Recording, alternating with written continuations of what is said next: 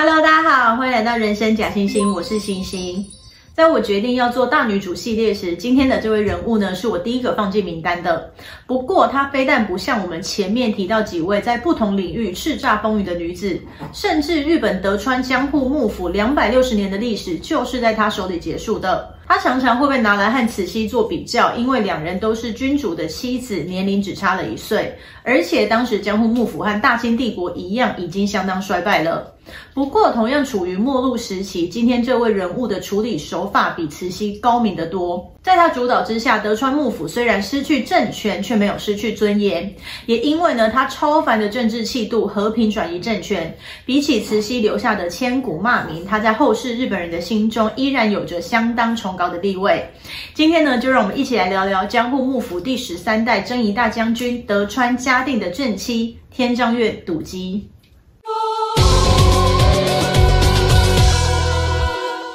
笃姬小时候的名字是于一，一八三六年二月五日出生在日本最南端萨摩藩的鹿儿岛城，就是今天日本九州岛的鹿儿岛市。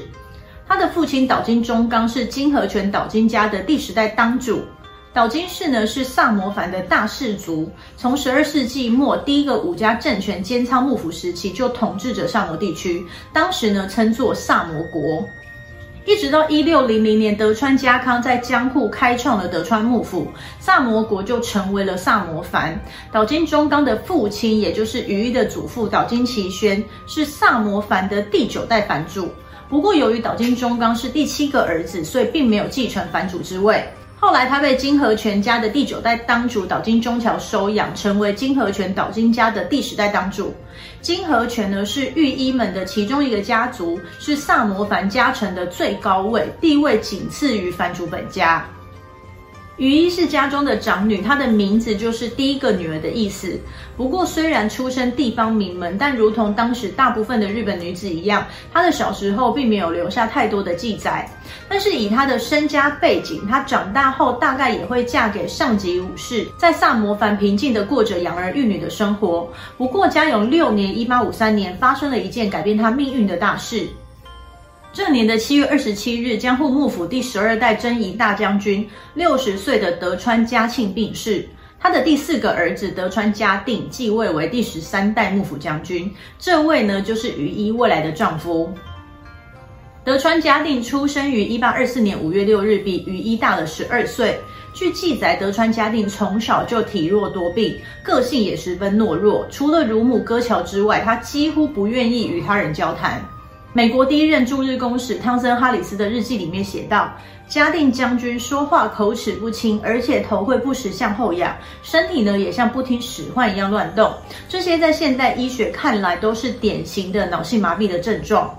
依他的身体状况来看，实在是不适合继任将军之位。但是，尽管他的父亲德川家庆有十四个儿子、十三个女儿，却全部都早夭，反而是自幼病痛不断的德川家定成为了唯一活下来的小孩。虽然呢，幕府内部一度有讨论要让旁支来继承，但最后呢，还是由德川家定继任为将军。德川家定在成为将军前，已经娶过两任妻子。第一任正室英司任子是关白英司正熙的女儿。关白呢是日本公家，也就是天皇朝廷的最高官。不过两人结婚的第七年，二十六岁的英司任子因为得了天花而病逝。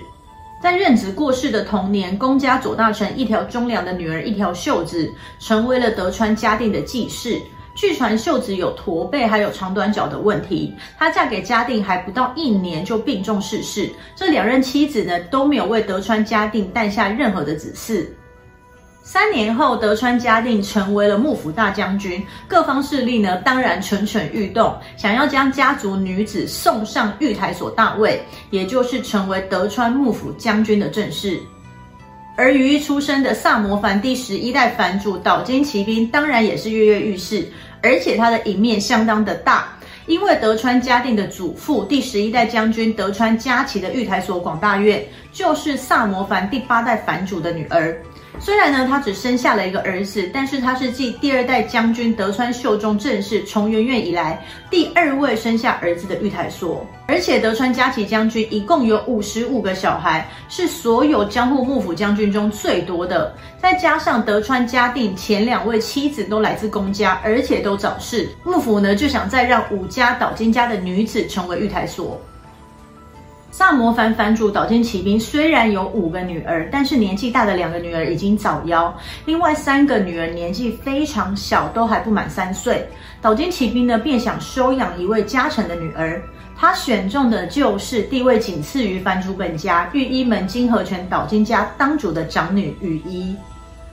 当时虽然还有其他的人选，比方说和本家血缘更近、骑兵同父异母的弟弟久光的女儿阿哲，但是久光曾经和骑兵争夺岛津氏的家督，骑兵多少对久光可能有点芥蒂，而且四位人选中年年纪最大的羽衣都比德川家定小了十二岁，再加上呢他个性比较沉稳，于是，在家定继位为将军的同年一八五三年。他被辈分上来说要称作堂哥的萨摩藩藩主岛津骑兵正式收为养女，改回岛津原本的姓氏远姓，名字则改为独子。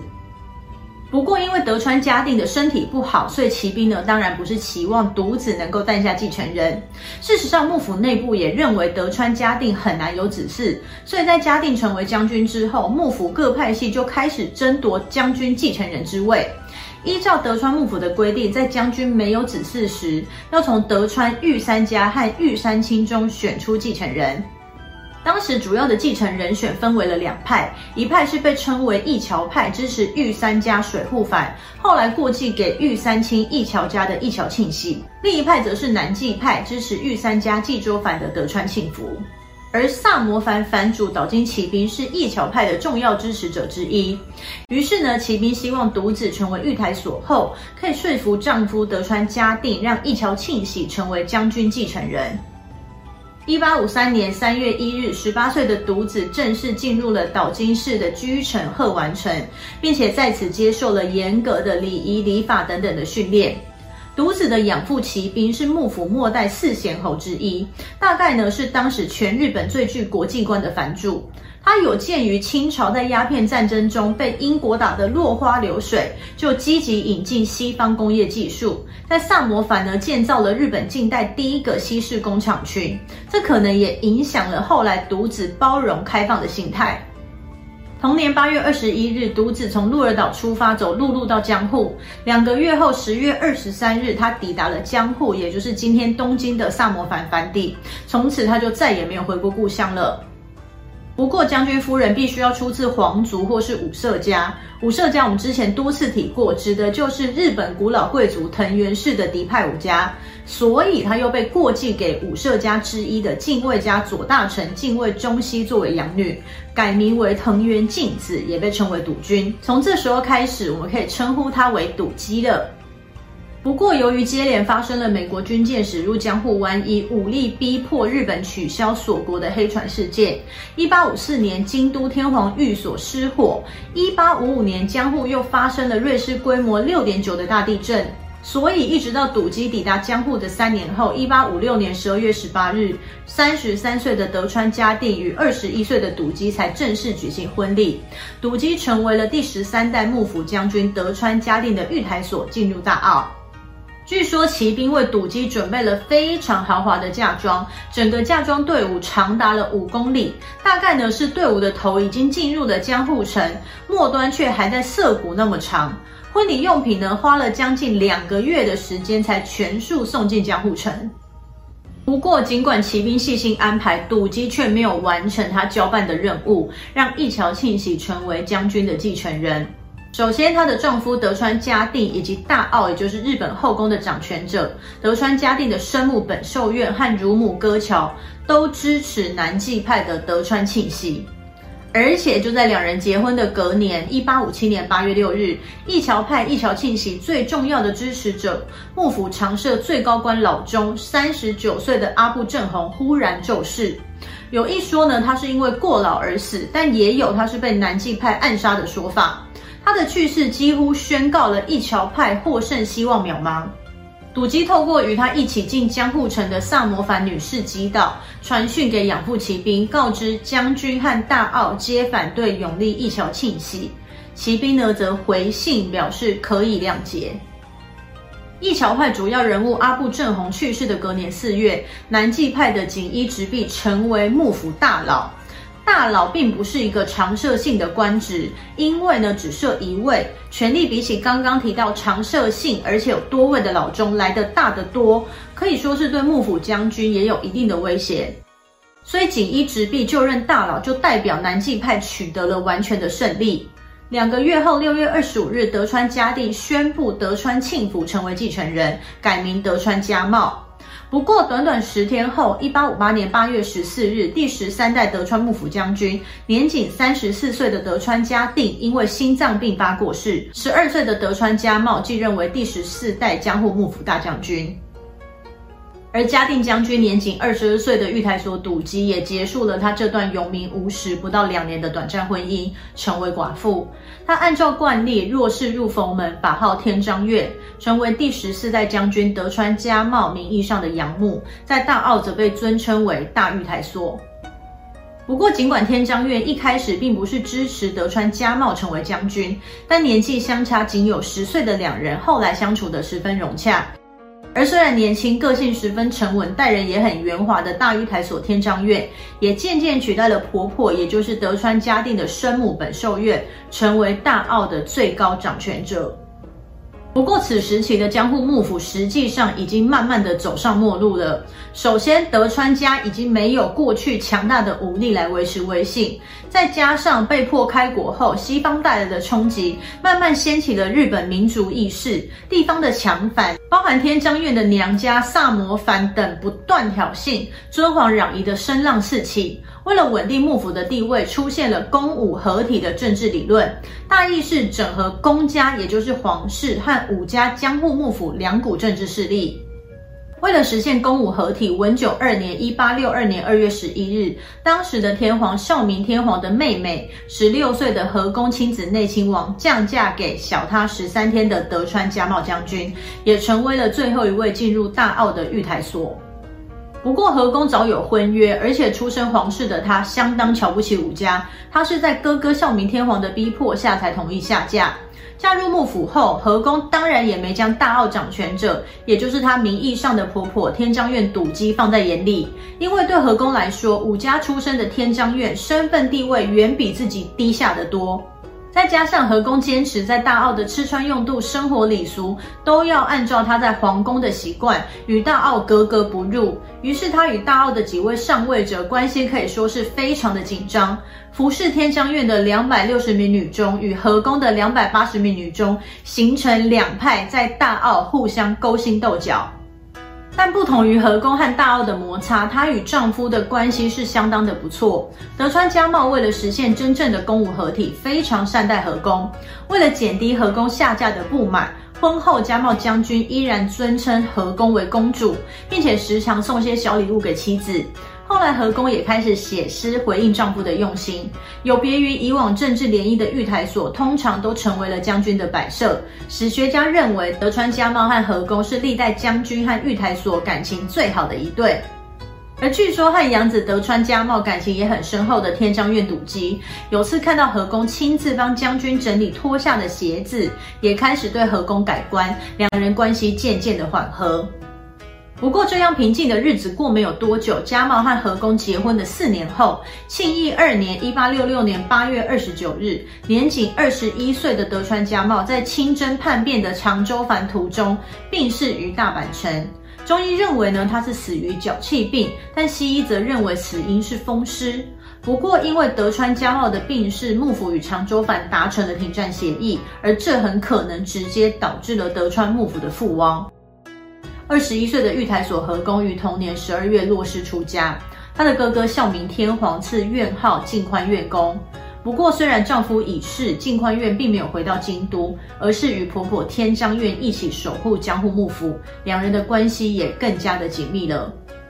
德川家茂去世后，原先与他争夺继承人的一桥庆喜改回了原姓氏德川，继任为第十五代大将军。不过德川庆喜和大奥掌权者天将院的关系很不好。德川庆喜认为天将院只是一介女流之辈，并不尊重他。而且庆喜继任不到一个月，一八六七年一月三十日，近宽院和宫的哥哥支持公武合体的孝明天皇，因为感染天花骤逝，年仅三十五岁。但也有人认为是倒幕派的支持者暗杀了他。孝明天皇十五岁的儿子继位，是为明治天皇。支持幕府的孝明天皇已过世，强藩包含天将院笃基娘家萨摩藩、长州藩迅速结盟，成立倒幕同盟。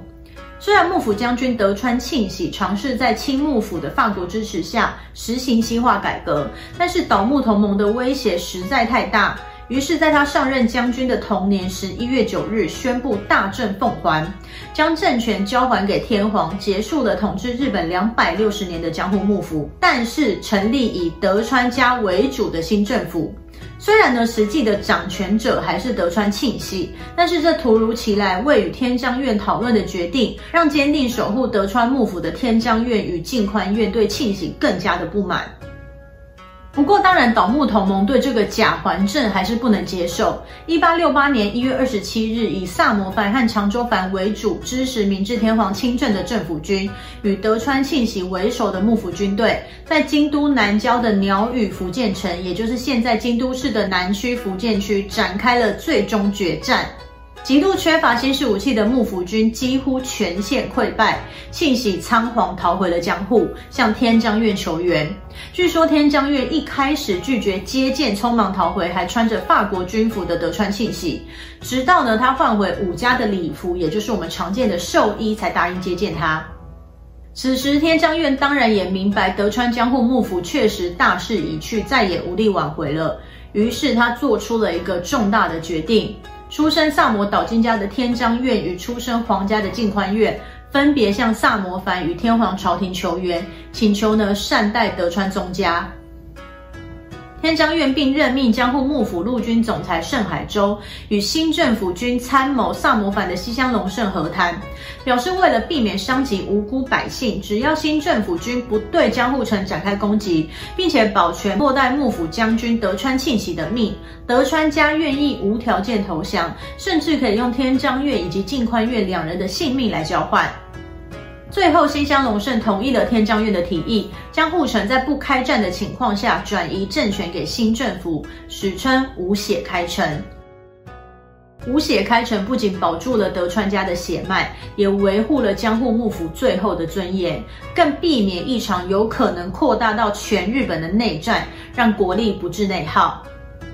据说在议和前，萨摩藩的使者表示要将天将院接回，但天将院断然拒绝，手持短剑对着使者说道：“我是犯了什么错，必须回去呢？”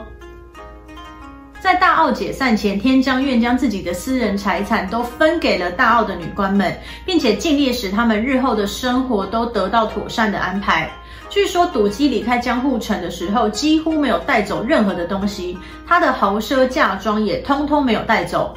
三十三岁的他带着德川庆喜的养子，继任为德川家第十六代当主的五岁德川家达，与婆婆本寿院一起住在改名为东京的江户德川家藩地。他拒绝萨摩藩岛津家的经济接济，只靠着德川宗家微薄的俸禄简单度日，全心培养第十六代当主德川家达。